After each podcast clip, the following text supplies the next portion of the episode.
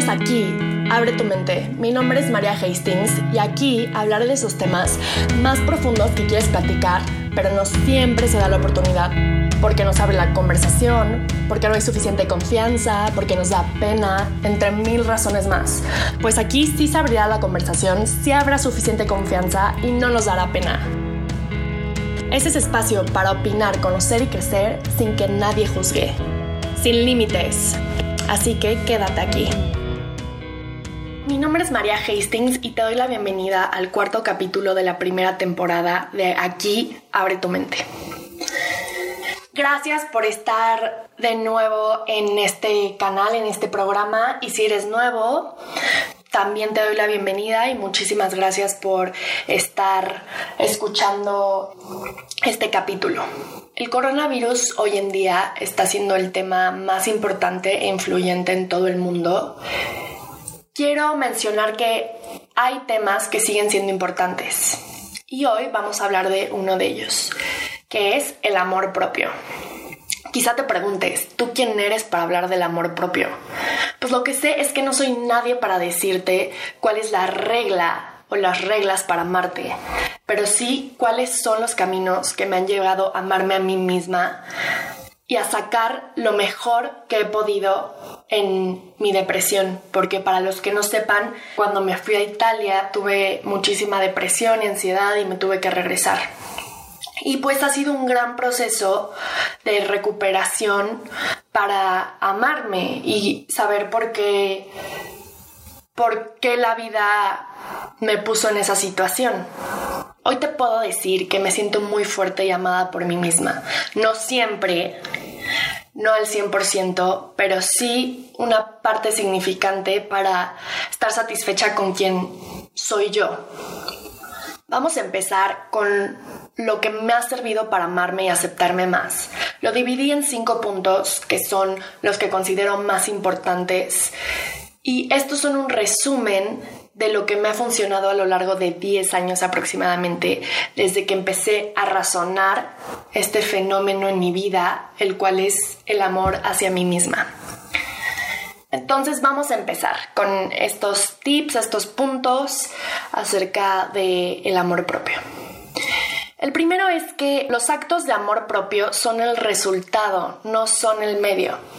Imagínate a la típica tía en la mañana despertando y agarrando su celular, teclando con un dedo, levantándose los lentes y poniendo ojos rasgados para ver bien lo que dice su celular. ¿Qué estará haciendo? Sí, está buscando fotos para alegrar los grupos de la familia y de sus amigochas. Y ahí está buscando unos 10 minutos, pasando el dedo de arriba hacia abajo, muy enfocada, y encuentra una frase que dice, sé positivo ya que estás vivo, con un piolín, ya saben, y unas flores decorando la frase, y dice, perfecto, le da enviar a todos los grupos, y de ahí le llegan las de las otras amigas que también le mandaron, y entre todas empiezan a mandar. ¿Qué tanto nos sirven este tipo de frases? Quizá te den risa porque está en su pleno papel de tía, ya sabes, y te saca una sonrisa o te ríes un poco. Pero no hay manera de que estas frases te cambien a ti. Bueno, al menos a mí no. Si no te sientes amado por ti mismo o por ti misma, el hecho de que leas no seas negativo o negativa. Consiéntete en un día de spa, que no te afecte lo que digan los demás. Sonríe más a los extraños y de esta manera amarás a otros más y serás el reflejo de amor hacia ti y hacia la energía del bla bla bla bla bla. No habrá gran diferencia, las escuchamos todo el tiempo. Algunas frases sí son importantes porque pueden ponernos a pensar. Y te estarás preguntando, ¿Qué tiene que ver esto con amor propio? Pues que estas acciones de no ser negativa, consentirte, que no te afecte lo que digan los demás, no son los medios para amarse, como dije al principio. Que esto es lo que suele parecer, pero en realidad son los resultados. Para conseguir esto que dicen en las frases y que dicen que las tienes que practicar para amarte más, se tienen que dar naturalmente. Tienes que aprender a amarte desde la raíz, trabajando en tus dolores, en tu pasado y tus miedos para hacer y disfrutar estas acciones espontáneamente. Creo que si te amas a ti mismo, no tienes que estar pensando, ay, ¿qué voy a hacer para amarme? No, te salen espontáneas porque sabes que lo mereces. Yo no quiero que alguna persona me diga, sonríe, tienes muchas cosas por las cuales estar orgulloso y agradecido. Yo quiero sonreír, estar orgullosa y agradecida porque se me da la gana. Tampoco quiero que alguien me diga, ay querida, date un día en un spa para alejarte y mostrarte que te amas. No, yo quiero decidir que voy a un spa porque me lo merezco y no siento culpa de no que no aprovechar el tiempo porque lo estás aprovechando en ti. Y así sí sé que me amo a mí misma. Otro método que no estoy de acuerdo realmente es el coaching. ¿Por qué? Porque todos somos únicos y el hecho de que nos motiven a todos por igual no va a hacer que identifiquemos qué necesitamos superar y analizar de nuestras vidas. O sea, una persona no reacciona igual a todas las situaciones. De hecho, Oprah, Oprah Winfrey, que supongo que la conocen y si no, pues es una host de su propio... Bueno, ya ha hecho 800 mil cosas, pero es una host muy famosa en Estados Unidos. Siempre está intentando ayudar a los demás. Si no han visto sus shows, se los recomiendo mucho. Y ella dice que nadie ha vivido lo mismo que tú has vivido de la manera que tú lo has vivido. Por eso viviste en la misma casa con tu hermano y por eso te acuerdas de la misma pelea de maneras diferentes, completamente distintas. O sea, pero tampoco quiero hacer menos a los que están metidos en el coaching, pero para mí ese método no me funciona. Y sí, no te preocupes, puedes pensar lo contrario. Esto nos lleva al segundo punto, que es sanar la raíz. Analizar qué es o qué son los motivos que no te dejan amarte lo suficiente. Porque hay algo ahí que te está bloqueando el no amarte. Porque tú ya eres único, tú eres tú mismo. Entonces tienes todo el derecho a amarte por cómo eres. Aquí va algo que muchas personas siguen siendo escépticas, pero sorry not sorry. Ve al psicólogo. Nuestro ser es muy subjetivo y todo lo que analicemos de nosotros va a tener conflictos de intereses si lo analizamos nosotros mismos. Es decir, si yo, por ejemplo, y en el psicólogo, ser honesto, no te va a servir de nada si no dices la verdad porque te da pena o vergüenza ciertas acciones que te pasaron o que hiciste. Y otra cosa es, no todos los psicólogos son buenos. Tienes que encontrar uno que las cosas que te diga hagan sentido, realmente hagan sentido en ti. Porque hay muchos psicólogos que no saben analizar tan bien, es como cualquier profesión. Hay doctores que son muy buenos y hay otros doctores que no. Un día me despierto y estoy hablando con un día me despierto, veo mi celular, estoy hablando con un chavo súper, súper guapo y de repente estoy hablando con otro, empiezo a andar con uno, pero sigo hablando con el otro. Yo me voy a decir a mí misma, ok, ¿está mal lo que estoy haciendo? Pues no lo sé, quizá me ponga una barrera para no aceptar que estoy cometiendo ese error. Y un psicólogo va a ser más honesto, esperemos, eso es lo que deberían de ser y practicar para decirte qué es lo que ves realmente de ti en tu vida. Igual yo he probado miles de tipos de psicólogos. Estuve en hipnoterapia, estuve en psicología cognitiva, no sé, pero hay muchos tipos de psicología y tienes que ver cuál es el que mejor se adapta a ti y a tu personalidad.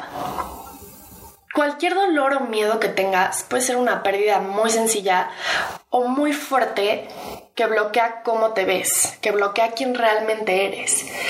Hay estos sentimientos que mencioné que son la culpa, el dolor, el miedo y hay que preguntarse, ¿por qué no quiero voltear a ver esto?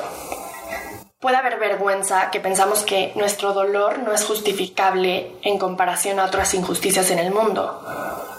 Por ejemplo, las personas que vivieron en el holocausto, ellos sí merecen sufrir. ¿Yo? ¿Cómo voy a merecer sufrir si mi mamá o mi papá me abandonó? Esas son cosas no tan importantes. Yo soy más fuerte. Esto que crees que te hace más fuerte, al final solo te lastima más. Después también está la culpa por sentir dolor que no volteamos a ver. Entonces lo tapamos y nos hacemos los fuertes y nos hacemos más daño. También hay veces que no sabemos qué es lo que nos lastima, no sabemos qué es lo que no hemos superado. Y otra razón creo que es que sabemos qué es lo que nos lastima, no lo queremos voltear a ver ni aceptar por cómo nos duele.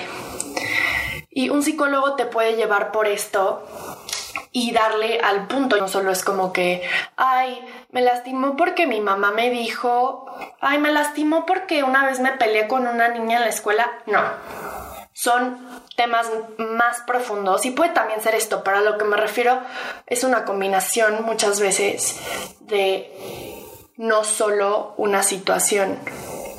Entonces, hasta ahora llevamos que los actos de amor propio son el resultado, no son el medio hay que trabajar en uno mismo para ver qué es lo que realmente no nos está permitiendo amarnos.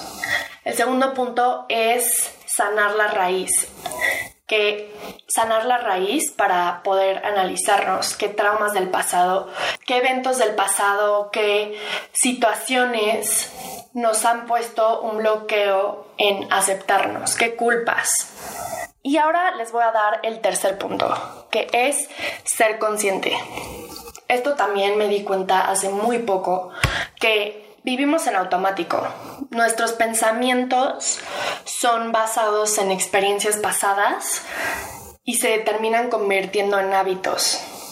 O sea, pensamos cosas negativas también en automático, quizá también por instinto. Como, bueno, voy a salir con un chavo y ya me preparo, me pongo guapa, me pongo el vestido, no choro, no, no uso vestido, pero me pongo los jeans que mejor me quedan entallados y una blusa que me haga resaltar mis curvas y me pongo unos aretes, todo así perfecto como a mí me gusta. Y ya estoy llegando a la cita y van a llegar por mí o yo estoy llegando al lugar y automáticamente me empiezo a poner muy nerviosa y empiezo a pensar, ay, no, todo va a salir mal. Ay, no, y si no le caigo bien, y si piensa que no me vota bien, y si piensa que me arreglé demasiado, y si piensa que me arreglé muy poco. Y estos pensamientos son pensamientos que yo no querría pensar, obviamente. Yo quiero ir, pasármela bien, matarme de la risa y si sale bien, bueno, y si no, pues también. Pero automáticamente llegan estos pensamientos. Y les voy a dar un tip que a mí me ha servido. Intenta ser consciente de lo que piensas 10 minutos al día. Solo 10 minutos al día. ¿Y por qué esto? Porque es muy difícil estar consciente todo el tiempo. Tampoco podemos pensar que estamos pensando todo el día porque dejaríamos de hacer muchas otras cosas. Les voy a dar otro ejemplo. Voy caminando en una plaza y obviamente en este pasillo, este pasillo es extremadamente largo. Paso al lado de muchos, de muchas personas. ¿Y qué tipo de personas? Un poco de todo. Altos, bajos, morenos, blancos, gordos, flacos. Y cruzo con una señora de piel morena, un poco gorda, con una blusa azul cielo muy pegada a su piel, que se, le marca el peso, se le marca el sobrepeso, o sea, las lonjitas, y con unos jeans que aprietan sus llantas de grasa y parece que ni siquiera está respirando. Yo no me detengo a pensar nada de la señora, pero la veo y automáticamente la clasifico como ¡qué naca! Este momento es normal y me sigo. No me siento ni bien ni mal, pero hasta a veces pienso, ojalá hubiera gente más guapa para echarme un taco de ojo. Sí, siento algo de me siento algo decepcionada, pero pues no es grave. Y no tengo tiempo para analizar el por qué pienso esto. Solo lo pienso y me sigo. ¿Soy yo o es el hábito que se ha formado en mi manera de pensar? Pero ¿cuántas veces me detengo a pensar, ok, esta tipa puede tener una vida muy difícil, nunca sabe si la violaron y esconde y esconde en la comida su pena y su resentimiento. Pues entonces es muy importante tomarte un tiempo en el día para pensar en lo que piensas. Estos pensamientos conscientes se van a volver automáticos. Es como un hábito. Esto te ayuda a no juzgar.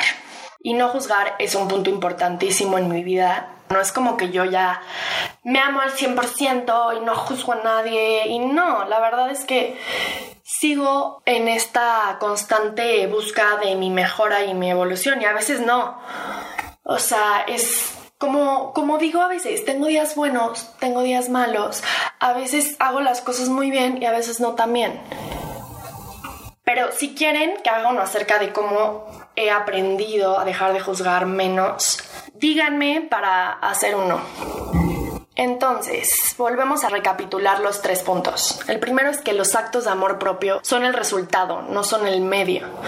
Es que los actos de amor propio son el resultado, no el medio. El segundo es que el medio es sanar la raíz. Y el tercero es ser consciente, tomar 10 minutos de tu día para ser consciente de lo que realmente quieres pensar, que te va a ayudar a formar quién eres. El número 4 es encontrar un líder. Este líder puede ser espiritual, religioso, una persona que se haya superado, que esté en un punto de su vida donde a ti te gustaría estar. Por ejemplo, ahorita que estaba hablando de Oprah, que esta mujer llegó a ser la mujer más millonaria de Estados Unidos a pesar de que era una minoría porque tiene piel negra, es afroamericana, pues. Y ella cuenta que sus papás se acostaron debajo de un árbol una vez y la tuvieron. Fue abusada sexualmente, no era, no se sentía guapa, ella lo dice. Y aún así es una mujer que trabaja mucho en su espiritualidad, es segura, es generosa, es millonaria, inteligente. Ella habla de su aceptación muchísimo. ¿Cómo lo logró? Pues eso ya será tu trabajo, investigarlo. Ella se volvió en épocas muy difíciles una gran líder para mi superación. Otra persona que me ayudó mucho es Nick Vujicic. Él es un conferencista que nació sin extremidades, o sea, sin piernas ni brazos logró superarse, logró ser feliz, logra cambiarse solo, puede nadar. ¿Quién imaginaría que puede hacer eso sin brazos, sin piernas? Y hoy en día está casado con una mujer que está sana, tiene tres hijos que también nacieron sanos y da pláticas por el mundo acerca de la superación. Otra líder que a mí me ha que me marcó bastante. Es un libro que acabo de leer, que es La bailarina de Auschwitz, que es de Edith Eger. Deja, confirmo eso. Sí, de Edith Eger. Ella es una sobreviviente del holocausto. Se convirtió en una psicóloga, la cual ha trabajado en superar el trauma que vivió por un año y marcó el resto de y marcó el resto de su vida. Dice que el dolor de las personas no puede ser comparado y que ella que ella no puede decir que una persona sufre más por lo que ella sufrió. Es el ejemplo que había mencionado acerca de que a veces nos da pena sufrir por algo que consideramos que no vale la pena sufrir, que no es justo que suframos por eso. Otro líder puede ser Dios. No te quiero inculcar ninguna religión, pero Jesús ayuda a muchas personas. La Biblia ayuda a muchas personas a evolucionar, amar, perdonar. Ya los rollos de la iglesia, pues es otra cosa. Pero igual te puede servir. Y vamos al quinto punto. Voy a dar un recuento de lo que llevamos por última vez, porque ya va el quinto punto. Uno es que los actos de amor propio son el resultado, no son el medio. El segundo es que tenemos que sanar lo que realmente nos ha herido, sanar desde la raíz, sanar los traumas que no pudimos superar cuando éramos pequeños. El tercero es ser consciente, porque vivimos en automático, darnos un tiempo en el día para ser consciente de quién queremos ser y de los, y de los pensamientos que queremos tener. El cuarto es encontrar un líder que te motive, que te ayude, que puedas seguir sus pasos ya que consideras que son exitosos. Y por último, es haz una rutina. Suena muy simple, sí. Da un poco de flojera, también, pero ayuda a sentirse satisfecho, a sentirse valioso.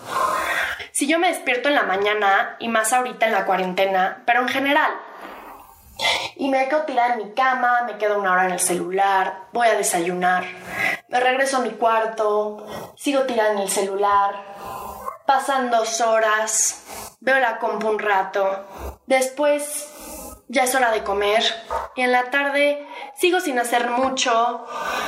Abro el refri a ver si veo algún snack, veo que hay puras verduras que compra mi mamá, me regreso a mi cuarto, se me antoja comer otra cosa, pero ya ni sé qué. La flojera se vuelve cada vez más grande. Ahora estoy sentada en el sillón viendo la tele, un programa que ni siquiera me entretiene tanto que estoy viendo mi celular. Y al final de la noche digo, hoy, pues no hice nada. ¿Qué día tan de flojera? No digo que ningún día lo puedas tener así, pero si eso fuera mi día a día, no me gustaría vivir.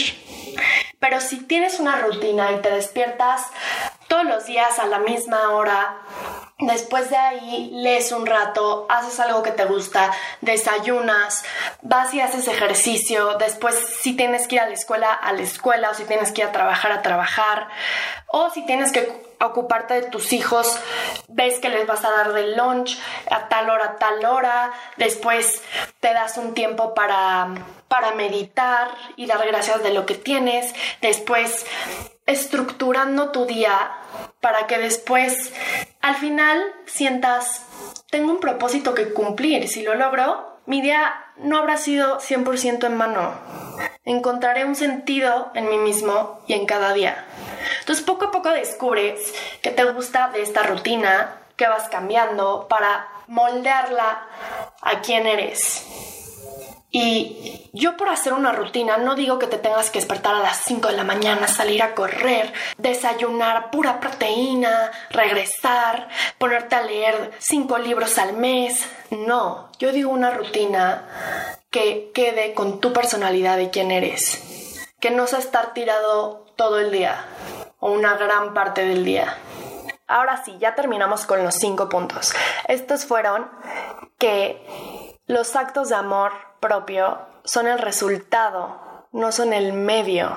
El segundo punto es que el medio es sanar la raíz, analizar qué son los motivos que no te dejan amarte. Ve al psicólogo, date cuenta honestamente de qué bloquea tu amor hacia ti. El tercero, ser consciente de quién realmente queremos ser y qué queremos pensar. El cuarto, encontrar a alguien que nos inspire, que queramos llegar a ese punto en nuestras vidas y conocer su historia, ver qué hicieron para ellos llegar a donde están. Y por último, hacer una rutina.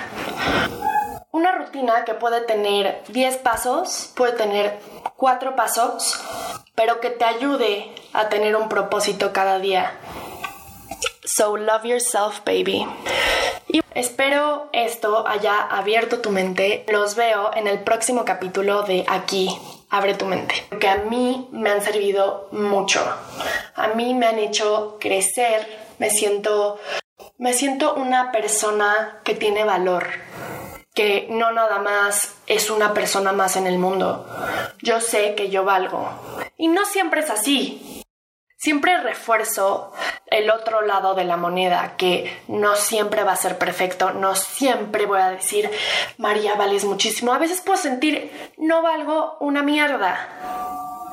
Pero eso no significa que por lo general sepa mi valor. Para cada capítulo he decidido que voy a subir dos a tres respuestas que me den acerca de este tema. Gracias a todos los que han estado involucrados participando y dándome su opinión. Lo aprecio muchísimo, pero al compartir su opinión también hace que no sea solo yo la que estoy diciendo qué es lo que creo hace que compartamos lo que todos pensamos y podamos aprender todavía más. Gracias y nos vemos en el siguiente episodio en el cual voy a hablar de un tema que te puede servir, ya que el coronavirus no lo es todo. Vamos a poder superar esto y hay que estar unidos, hay que estar quedándonos en nuestras casas y teniendo paciencia, tratando de ver el lado bueno.